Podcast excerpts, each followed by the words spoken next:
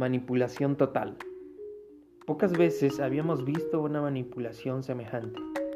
Durante las últimas jugadas del partido Serbia versus Lituania de la liguilla de cuartos de final en el Mundial Junior de Baloncesto, celebrado en Madrid, los jugadores de ambos equipos se pusieron de acuerdo para que la selección de Lituania ganase exactamente por cuatro puntos de diferencia. Así, las dos selecciones pasaban a semifinales y la gran favorita para ganar el torneo, España, quedaba eliminada. El equipo español había perdido un partido contra otro equipo y de ahí la carambola de la diferencia exacta de puntos. Tan descaradas fueron las últimas tres jugadas para acomodar el resultado que las dos federaciones abrieron una investigación. Al final todo quedó en nada, y el mejor jugador junior en ese momento, Ricky Rubio, se quedó sin poder disputar las semifinales con la selección española. Aunque esta historia se refiere simplemente a un juego, nos ayuda a recordar otra de las características de nuestra sociedad, la manipulación. De una manera consciente en la mayoría de las ocasiones e inconsciente en otras, los medios de comunicación, muchos gobiernos y una parte de las fuentes de información social no nos permiten conocer la verdad de lo que está ocurriendo. Existe manipulación histórica, porque cada uno recuerda el pasado de acuerdo a sus propios prejuicios. Para poner solo un ejemplo, comienzan a oírse voces de historiadores europeos que dicen que el holocausto judío llevado a cabo por el Tercer Reich durante la Segunda Guerra Mundial fue una invención de los aliados. Y eso que hoy mismo puedes visitar los campos de concentración, verificar los hornos de gas y visionar las imágenes. Sufrimos la manipulación social, las personas ya no pueden dar su opinión sobre temas concretos sin ser señalados, porque la sociedad ha impuesto una idea determinada y todos deben seguirla.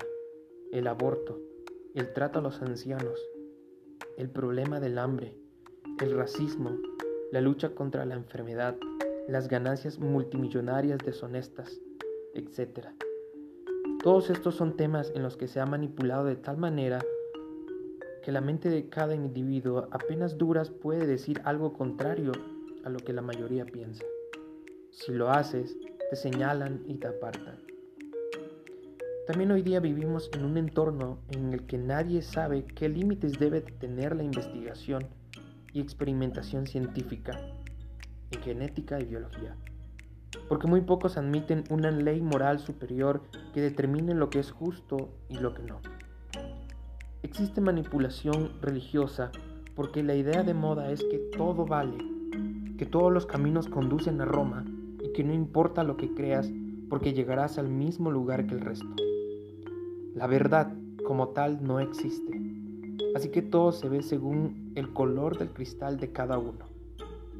No parece importarle a casi nadie la rigurosidad histórica de la Biblia y la absoluta certeza de que Jesús es el Hijo de Dios enviado a la tierra para morir y resucitar y así salvar a cada persona. Aunque eso sea cierto, a la gran mayoría no les importa en absoluto. Para ellos la verdad no tiene sentido. El problema de la manipulación es que no tiene vuelta atrás.